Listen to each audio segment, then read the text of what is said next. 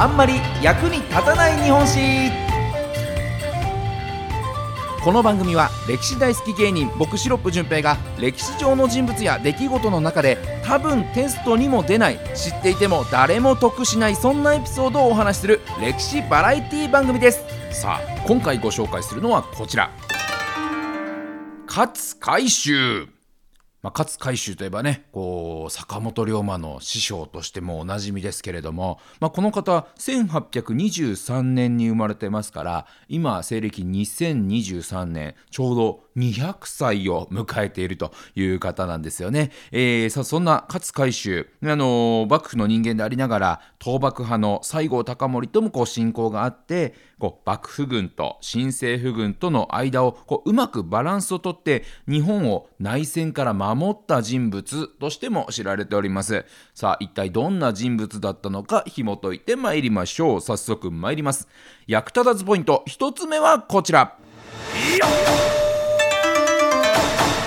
たまたま命を落とさなかった運のいい男勝海舟ね、非常に運のいい男なんですね。ちょっとね、こう命を落としかけていたんですけれども、命をつないだからこそ、こう今の日本があると言っても過言ではないんじゃないでしょうか。えもともと幕府の旗本の家に生まれた勝海舟なんですが、まあ、旗本というね、こう将軍家に仕える幕府の人間ですから、まあ、今で言うと、まあ、いわゆる公務員的なご家庭というところで、ただね、あの、こう公務員の割にはこう貧しい家に生まれたんで、こうそんなにこうエリートエリートした感じの人ではなかったようなんですね。ただ頭が非常に良かったので将来のためにねこう学習塾みたいなところに通っていましてそんな9歳の頃です命を落としかけているんですね。それが、の狂犬病に侵された野犬、野良犬に襲われまして、こう、こうワンワンとね、こう襲いかかってきて、こう、海舟のですね、袴の中に、もうぐいぐいっと犬が入ってきまして、その犬になんと、たまたま、たまたまを食いちぎられてしまったんですね。たまたまですよ。これ偶然にもね、えー、たまたま食いちぎられてしまったと。で、こう医者に見せたんですけれども、医者ももう命が危ない状態ですとも言いながらね、もうちょっといろいろと治療してくれるんですけれども、もうかなりね、もうやばい状態だったんでしょう。もう手を震わせながら治療していたそうなんですね。ただ、そんな状況を見て、まだ9歳の子供である海舟少年、まあもちろん痛みもあるし、こう医者がね、こう手を震わせてるなんていうのを見て、さらに怖くなって泣きわめくわけですよ。もうやだやだやめてよやめてよ怖いよつって。で、このままではね、こう治療も進まないですし、息子の命も助からないと焦った海舟のお父さんはですね、こう泣きわめく海舟の枕元に、ドンと刀を突き立ててね、こう声をかけるわけですね。落ち着け犬に噛まれて死んだら、まさに犬死にだぞとね、えー命がけのダジャレを言ったんですね。まあ、ダジャレという意識があったかどうか分かりませんけれども、もう海舟はこのお父さんの言葉、命がけのダジャレで急にふっと落ち着きまして、これなんでしょうね、こう、面白くねえなーっていうので冷めたんでしょうかね、えー、落ち着いたということで、その落ち着いたおかげでなんとか命を取り留めたというふうに言われております。で、ただ、ここで死んでいたら、その先日本の歴史は変わっていたかもしれないということを考えると、たまたま、命が救われてね、本当に良かったな、なんていうね、えー、そんな運のいい男、それが勝海舟という男なんですね。じゃあ続いて参りましょうか。役立たずポイント、2つ目はこちら。海と船に愛された男、勝海舟。まあ、まさにね、勝海舟、海、船と書きますから、海と船に愛された男ということなんですが、まあ、その後ね、こう成長した勝海舟、まあ、これからは外国語が必要だというふうに考えましてオランダ語を学ぶようになるんですね。ただこのオランダ語を学ぶというのは当時やっぱりこう鎖国時代でねこうなかなかこう知識とかこう教科書とかが入ってこないそんな時代ですからなかなか大変なんですね。でこのオランダ語を学ぶための辞書ドゥーフ・ハルマという本がありまして、まあ、これが今の価値で言うともう数千万円というような非常に高価なもの一般の人が手に入れられるような代物ではなかったんですね。でとても買えないので知り合いのお医者さんに、まあ、100万円ぐらいのレンタル料を払いまして1年間レンタルするんですね。でそのレンタルをしている間にこの全58巻あるんですけれどもこの1年間のレンタルの期間で手書きでひたすらに写すという作業をするんです。ただ1冊写すだけじゃなくてこう2冊写して2冊の複製を作って1冊は自分用そしてもう1冊はそれを売ってお金にしてレンタル料の支払いに充てたというふうに言われておりましてね、まあ、今の時代だったらねもう完全に著作権の問題で引っかかりますけれどもまあそういった時代ですから、まあ、そういうふうにこう一生懸命勉強して一生懸命こう作業しながらこう自分で勉強しながらお金を生むというまあ頭のいい人ですよね。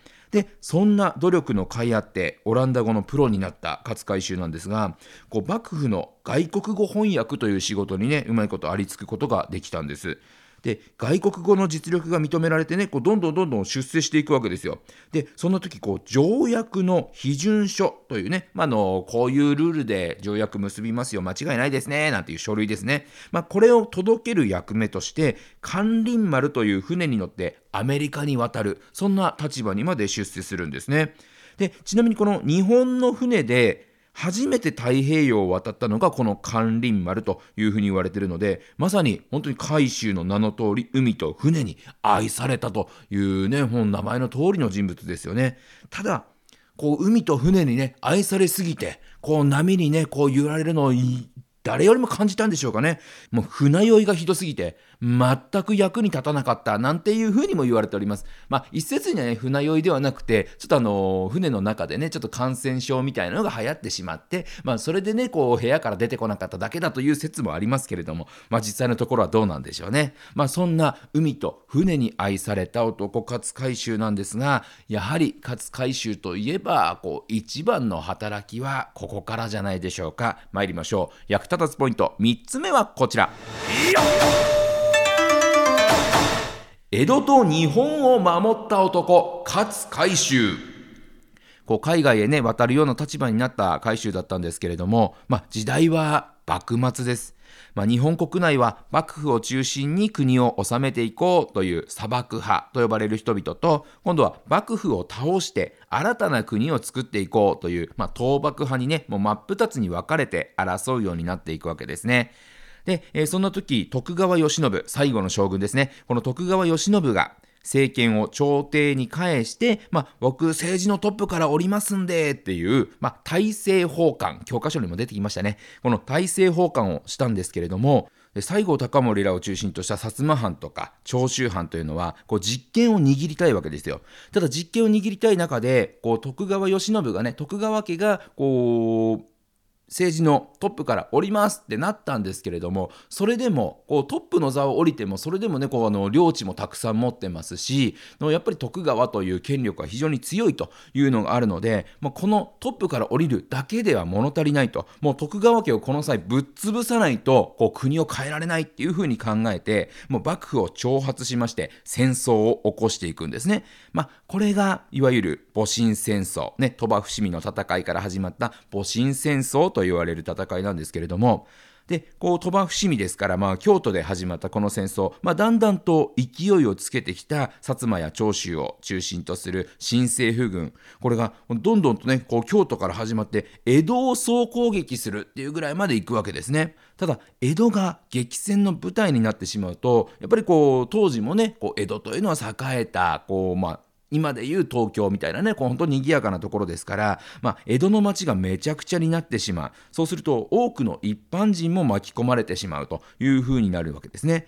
まあ、そこで、勝海舟は西郷隆盛と話し合いの場を設けて、徳川慶喜は隠居しますと。ね、だから、だから命は取らないであげてくださいと。戦争せずにね、もうあの、隠居させますからと。で、命は取らないで、その代わりね、この武器も、お城も全部もう渡しますと。ね、戦う意思もないですよっていうことにしますから、っていう条件で戦争を回避することに成功したんですね。まあ、これが世に言う江戸無血開城という、まあ、出来事なんですけれども、これがどんな意味を持つかというと、この江戸が戦場にならなかったよねとか、ね、あの、町が壊されなかった、人が死ななかったよねっていうことがすごいだけではなくてですね当時幕府の側にはこうフランスという国がそして新政府の側にはイギリスがこうついていてもうバックとしてついてるわけですよ。で江戸で大きな戦争になるとそれらの外国までもがねこう参入してきて結局なんか勝った方についていた外国がちょっとなんか幅を利かせるようになってね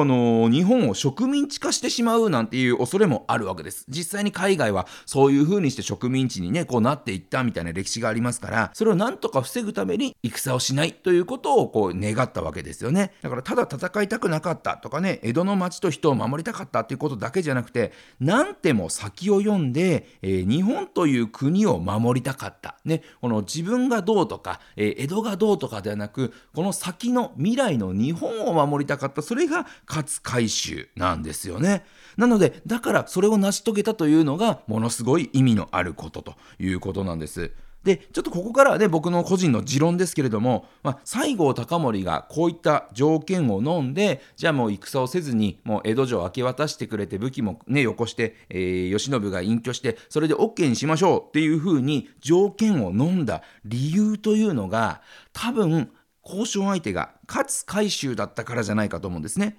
これってなぜかというと2人には実は共通点があるんです。で海舟は先ほど言ったようにたまたまを犬に食われてしまったという過去がありますね。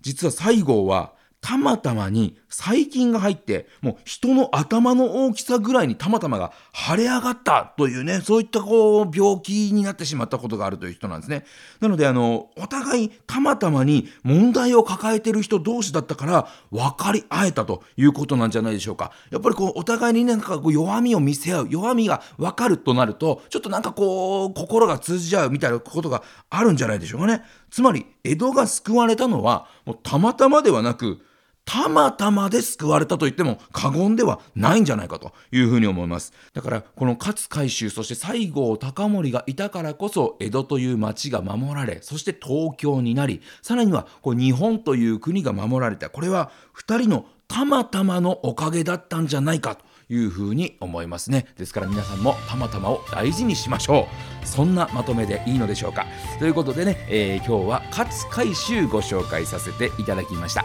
また来週お耳にかかりましょう。さよなら。